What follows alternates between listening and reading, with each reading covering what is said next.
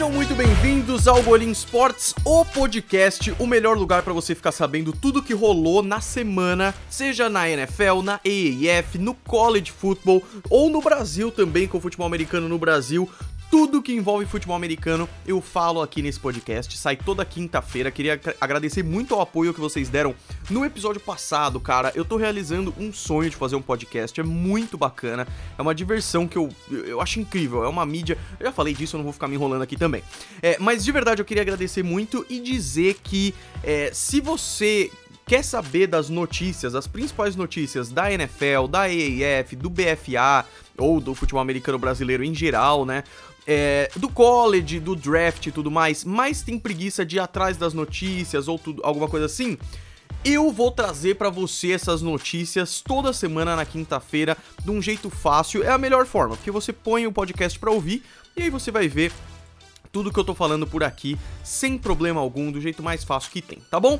Então, antes de começar com as notícias, eu só queria falar para vocês os três vídeos que saíram no canal desde o primeiro episódio do podcast, que saiu na quinta-feira passada, porque foram três episódios bem legais. Primeiro que saiu os melhores momentos da temporada 2018, o que é muito bacana, porque não é aquele vídeo com momentos legais, mas é sim a gente conversando um pouco, fazendo uma retrospectiva de algum dos grandes e mais marcantes momentos da temporada passada, como é, o jogo incrível entre Patriots e Chiefs, o jogo incrível entre Rams e Chiefs, dá pra ver que os Chiefs estavam em bastante coisa, mas outros momentos também, como Bears e Packers na semana 1, que foi muito legal e tudo mais.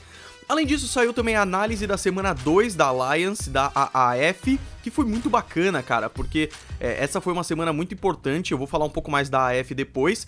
E o outro vídeo que saiu também é o vídeo falando sobre as datas da off-season 2019, ou seja, tudo que acontece na NFL enquanto não tá tendo jogo, passou o Super Bowl e agora o que esperar até setembro, que é quando começa. Fiz um vídeo com todas essas datas, ficou bem bacana. E aí vamos direto para as notícias. É, no, no vídeo passado, no podcast passado, o que aconteceu? É, eu falei das notícias de um jeito sem, sem me preocupar com o tempo e tudo mais, e a tendência é que continue assim por enquanto. Então, às vezes pode ficar um pouco mais curto, um pouco mais longo. Eu não vou ficar me alongando de propósito e eu não vou correr de propósito. Eu vou fazer isso daqui de um jeito bem natural, que é o jeito que mais me atrai em podcast, que é quase como se eu estivesse conversando com uma pessoa e isso é muito legal. Então, eu sempre monto uma pauta aqui para eu não esquecer das notícias e aí eu vou falar dividido por categoria, começando com a NFL, que é o que mais tem coisa.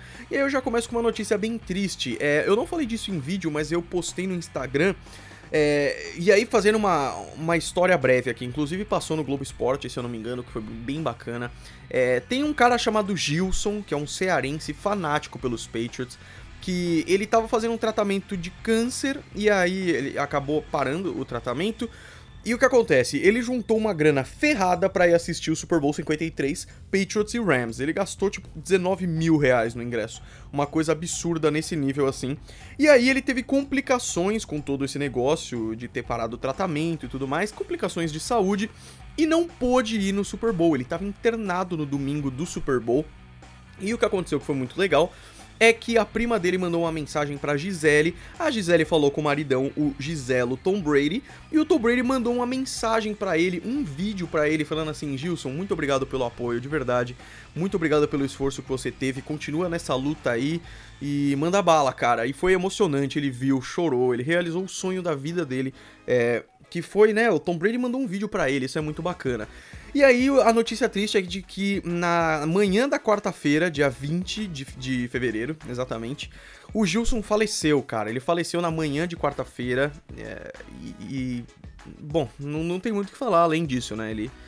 É, é muito triste, depois de uma história bonita e tal, a gente esperava que ele fosse se recuperar e eu até falei, eu brincava que ele ia ver muito mais Super Bowl dos Patriots com certeza e ele acabou falecendo, é realmente ah, é uma, é uma merda, né? Bom, Vamos mudar de assunto. A próxima notícia é sobre o Antonio Brown. Eu já tinha falado do Antonio Brown e do Karen Hunt na semana passada, mas o que eu queria falar aqui é que a, a, novidade que teve é que o Antonio Brown se reuniu no começo da semana com o Art Rooney, o dono, general manager dos Steelers, né? Que a família Rooney foi a que criou os Steelers e ele é o dono ainda hoje. Não, não é o, o velho.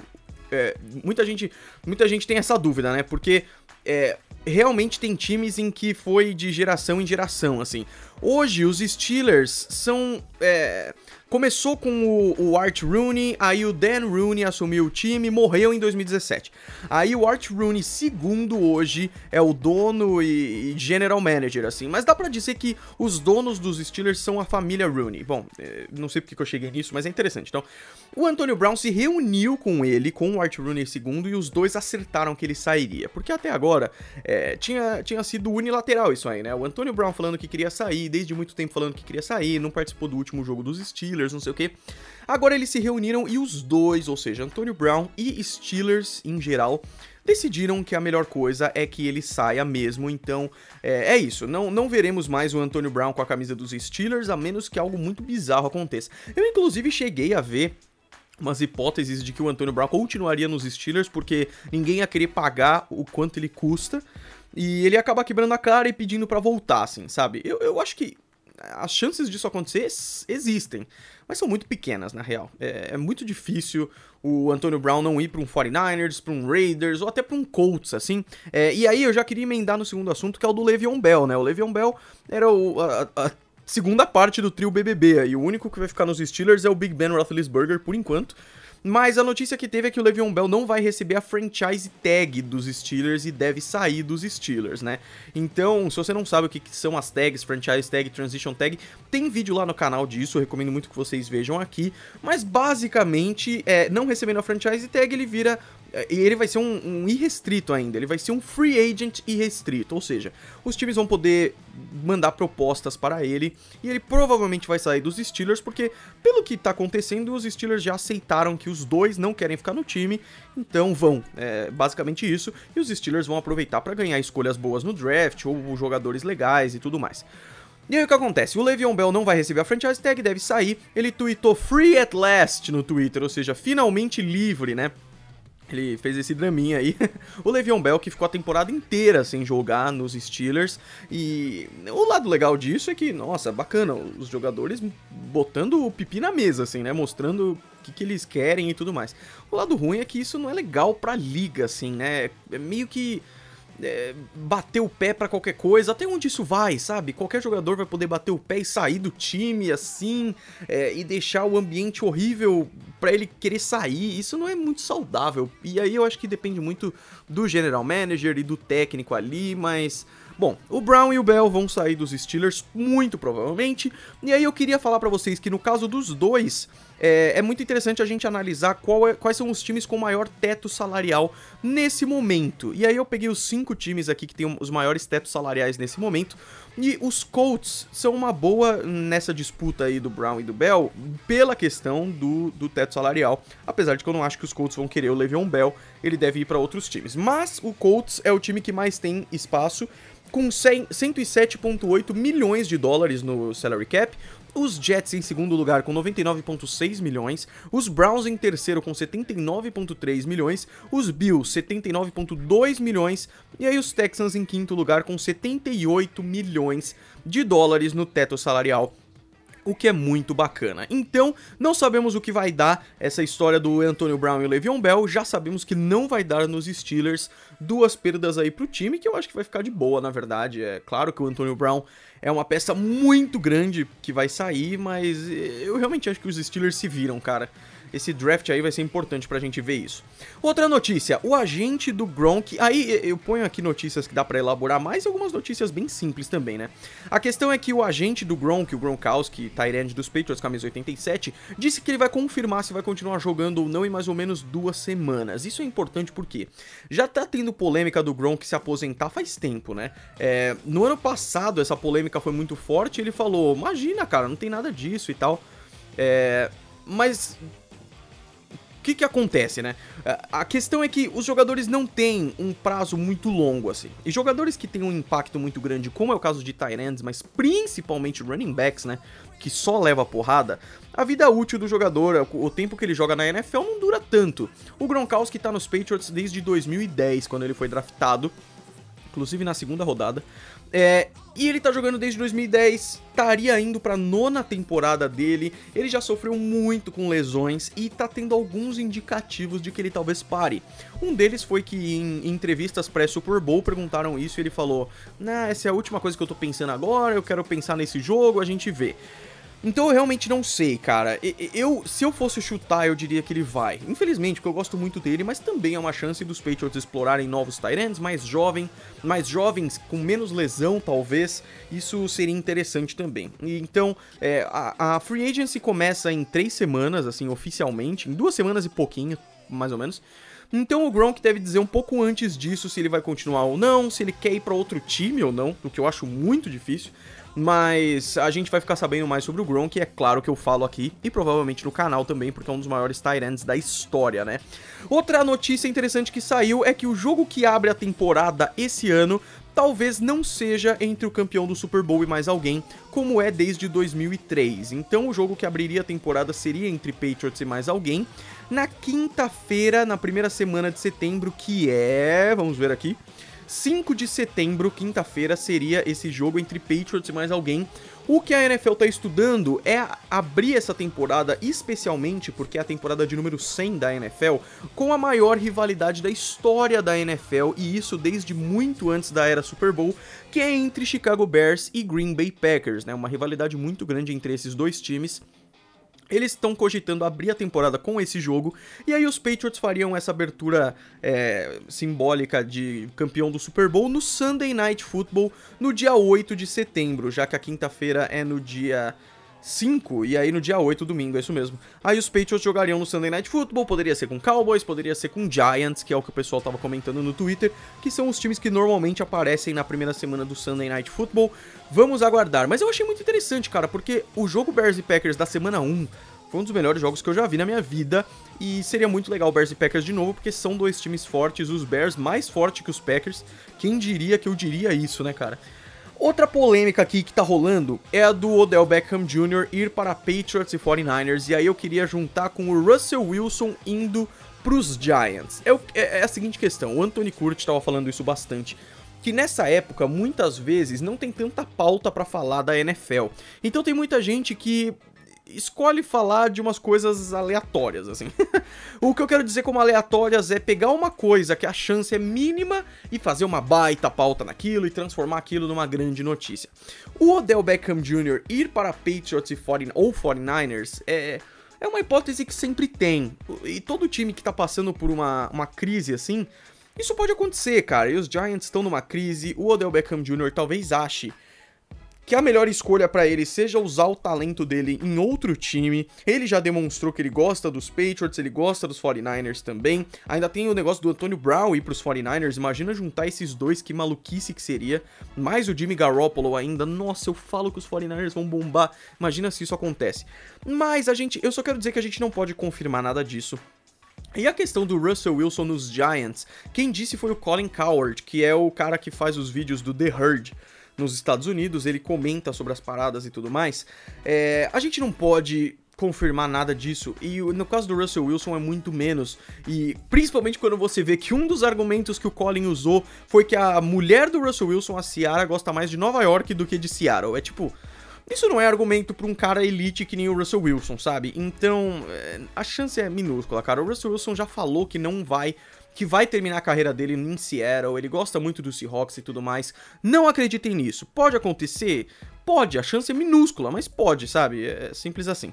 Então, vamos para a próxima, porque essas daí, mais ou menos. Essa daqui é um pouco mais interessante.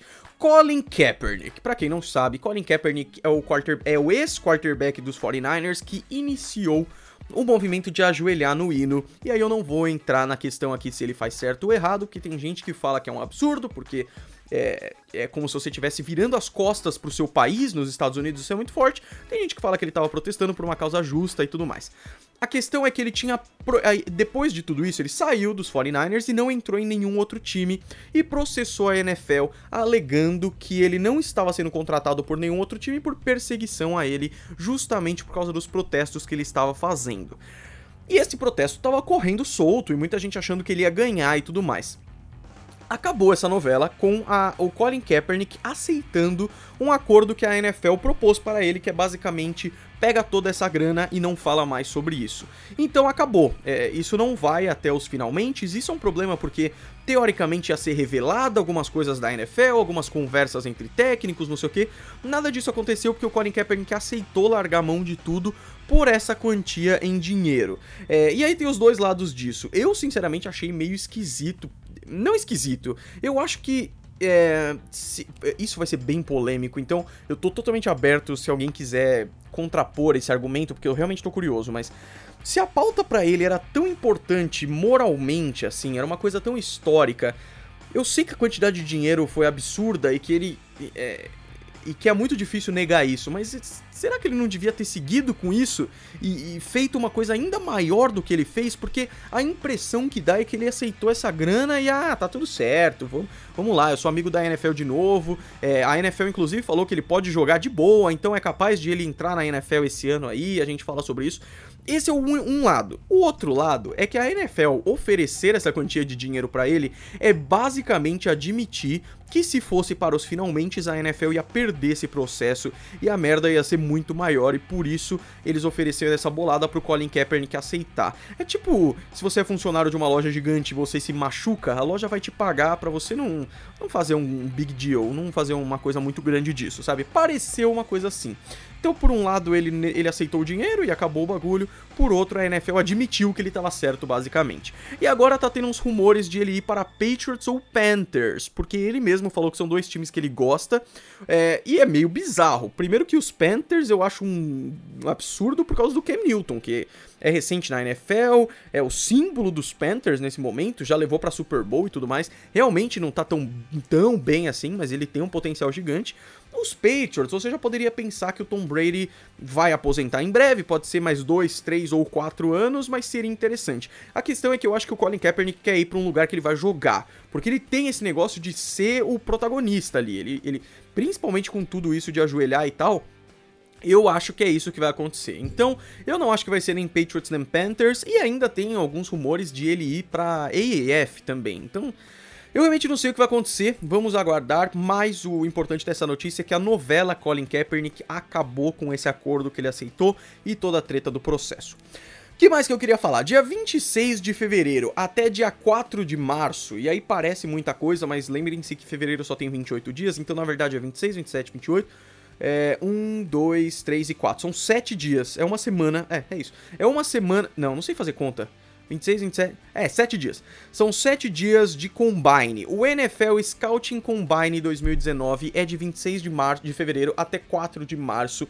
Para você que não sabe, é aquele momento em que os principais prospectos do draft vão para Indianápolis testar algumas habilidades, assim. Então eles vão fazer a corrida de 40 jardas, eles vão fazer o pulo vertical, eles vão fazer aquele salto é, horizontal, eles vão fazer aquele circuitozinho assim para ver em quanto tempo eles fazem, porque esses números, somado às temporadas que eles fizeram no college, e as estatísticas que eles tiveram e tudo mais, os times vão ter mais é, dados para draftar os jogadores. O Scouting Combine é muito interessante porque jogadores que, ah, eles são bons, não sei o que, esses caras vão ter que mostrar serviço no draft. Então, é, eu convido vocês para assistirem o vídeo que tem lá no Golim Sports, que foi o vídeo falando do NFL Combine 2018, em que eu dei um foco muito grande pro Shaquem Griffin, que é o cara do Seattle Seahawks, que ele nasceu é, com um problema, ele não tem uma mão, a mão esquerda, e ele acabou fazendo um desempenho tão absurdo no Combine que chamou a atenção dos times, e ele foi pro time que o irmão dele joga, que é o Seahawks, e hoje ele é titular no time, porque o cara pode ser draftado e não jogar, isso acontece direto. Mas não, ele realmente se mostrou muito bom e joga até hoje, é, não, sei, não sabemos por quanto tempo, mas ele joga até hoje, simples assim. Então, tem duas coisas que eu queria falar sobre o Combine. A primeira coisa é que um dos principais prospectos, um dos caras ali que podem ser draftados nas 10, draftado nas 10 primeiras escolhas, que é o Marquise Brown, o wide receiver do Oklahoma Sooners, que é um cara maravilhoso, o cara é realmente monstro. É, ele não deve participar do Combine porque ele vai ter que fazer uma operação no pé, ele vai passar por uma cirurgia no pé porque ele teve um problema. E isso é pesado, porque ele provavelmente vai ser draftado mesmo assim. Só que o Combine, como eu falei, é uma baita oportunidade. Então é uma oportunidade que é, infelizmente ele perde, é, né? Porque digamos que outros atletas podem fazer um desempenho muito bom e acabar ferrando ele. Mas é muito difícil. Mas é importante porque ele não vai participar.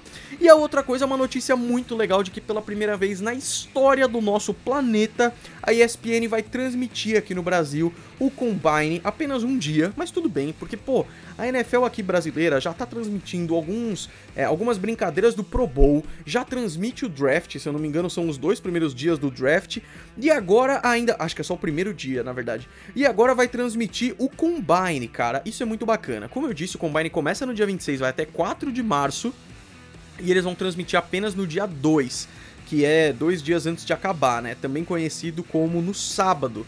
É, e é legal porque no sábado vai ter mais gente assistindo e tudo mais. Não dá para saber é, se a gente vai perder muita coisa, mas só de passar isso é bem legal, porque muita gente simplesmente não vê no YouTube ou em live streams essas coisas.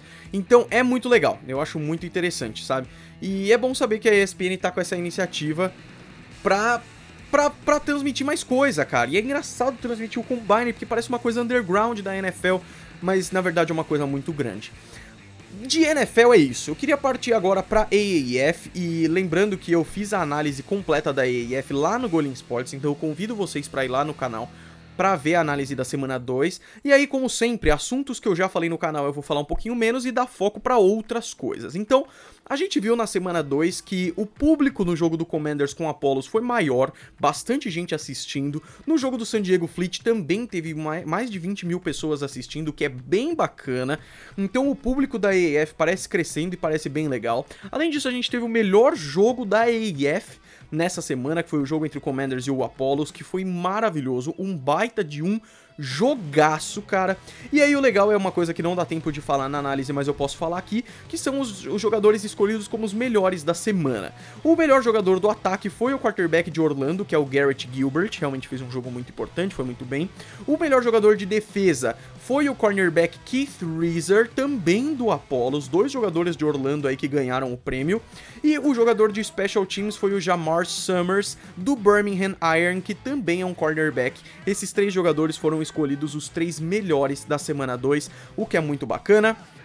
Tem mais jogos aí vindo no sábado e no domingo. É, então esse podcast está saindo na quinta-feira 21. No dia 23 e no dia 24 tem jogos. E eu também já falei desses jogos lá na análise da semana 2. Eu termino o vídeo falando uma prévia da semana 3. Convido vocês para assistirem lá, tá bom? Outra coisa é que rolou uma polêmica bizarra da AAF essa semana, cara. Eu realmente fiquei assustado com isso quando começou a pipocar as notícias, porque eu pensei que ia dar uma crise gigantesca e acabou terminando tudo bem. Mas depois que passaram os jogos no fim de semana, um cara chamado Tom Dundon é, fez um investimento de 250 milhões de dólares na AEF porque parece que a liga ia quebrar. Basicamente saiu uma notícia de que a liga estava próxima de quebrar porque os criadores, aliás eu vou pegar o nome deles aqui, é, que eu esqueci o nome. Um deles já trabalhou na AEF, já trabalhou na NFL, desculpa. É, e o outro e, e, o outro é, só era tipo super fã e tudo mais e resolveu criar. Charlie Eberson e o Bill Polian. O Charlie Eberson é o cara que realmente fundou, é um cara jovem e tudo mais. E o Bill Polian é o cara que trabalhou na NFL e aí agora criou a American Alliance of American Football. O que aconteceu é que surgiu essas polêmicas de que a liga ia quebrar e só não quebrou por causa do investimento desse Tom Dundon, que é o cara que é dono do Carolina Hurricanes, time de hockey da, da NHL. E aí, depois de fazer esse investimento, ele se tornou o novo presidente da Alliance, e se não fosse isso, a liga ia falir.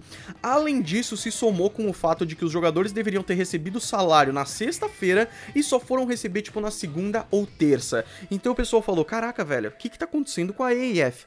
Depois, depois, ficou-se sabendo, inclusive pelo Eberson, que é esse fundador, que tá tudo certo, não tem problema nenhum, pode ficar todo mundo tranquilo. Que o que aconteceu é que ligas que estão começando passam por esse tipo de coisa. Já tava se pensando que o Tom Dundon realmente seria o presidente da EAF. Ele fez esse investimento milionário, se tornou e tá tudo certo. E o que aconteceu com o pagamento dos jogadores é que teve um problema operacional, não tem risco nenhum disso acontecer novamente, não é problema nenhum de dinheiro nem nada disso, foi apenas operacional. Podemos confiar totalmente nisso? Não sei, mas é inocente até que se prove o contrário. Por mim tá tranquilo, desde que a EF continue, porque eu realmente ficaria muito chateado se fosse por isso que desse alguma parada, né, cara? Então, tá tudo certo com a AAF. De AAF é isso. Hoje, pela primeira vez, eu queria trazer notícias sobre o futebol americano no Brasil, começando com a BFA, Brasil Futebol Americano, uma das principais, se não for a principal liga de futebol americano brasileira, que anunciaram que vai ter a primeira e segunda divisão esse ano, incorporando mais times, o que significa que a liga vai é, abranger, abranger, todo o país, todo o Brasil, com times de todos os estados e tudo mais. E além da primeira divisão, vai ter a segunda divisão também. O Galo Futebol Americano se tornou o campeão na última final da, da BFA. E agora, quando começar a liga esse ano, vai ter primeira e segunda divisões, o que é muito bacana, mais times participando e tudo mais. Me mandem, seja por Instagram, Instagram, seja por Instagram ou por Twitter, mais notícias da BFA porque eh, não, não da BFA, mas de futebol americano brasileiro em geral, porque ainda é um pouco confuso. São tantos times que acabam tendo várias ligas e tudo mais, e, e eu não consigo ficar ligado em tudo. Então, me digam, ó, oh, Golim, vai começar tal liga, vai começar tal liga, eu falo tudo por aqui. Fechado?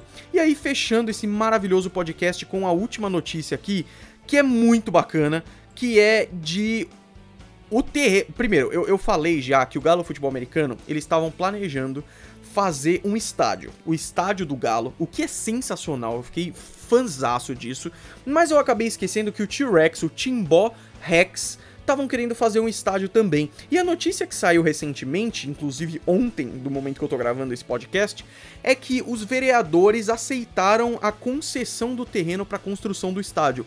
Ou seja, eu acredito, eles já estão com a grana e agora eles já estão com a concessão estatal, governamental do terreno para construir o estádio Timbó Rex. E aí eu não sei qual dos dois vai ser feito primeiro, eu acho que o do T-Rex vai ser primeiro, o que vai fazer com que esse seja o primeiro estádio 100% de futebol americano no Brasil, o que é fenomenal. Eu fico Cara, isso, isso me emociona de tanto que eu fico orgulhoso de ver o quanto o esporte está crescendo, seja na NFL, seja na AAF, seja no college e principalmente no futebol americano brasileiro, em que a galera realmente joga e manda bala nisso daí. E ainda tem muita coisa legal para acontecer, porque quando a gente vê a maior dificuldade dos times aqui no Brasil é a questão dos equipamentos, é a questão de capacete, shoulder, é, e é para muita gente, né? Porque se você vê que.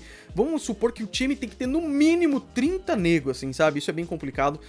E quando você vê lá nos Estados Unidos, isso é tão formalizado, isso é tão antigo que as universidades maiores, elas trocam de equipamento todo ano e doam uma quantidade enorme de equipamentos para faculdades menores, para community colleges, que são as faculdades gratuitas um pouco mais é, um pouco mais periféricas assim no sentido de que é, são gratuitas e é, vai um pessoal que tem um pouquinho menos de condição e tudo mais. Então essas faculdades também têm equipamentos por doação, mas a questão é que muitos equipamentos também são jogados fora, cara. Isso me deixa puto porque aqui é tão caro, as pessoas se matam tanto para conseguir esses equipamentos, então isso eu acho que não vai demorar para acontecer aqui no Brasil e isso vai ser muito bacana.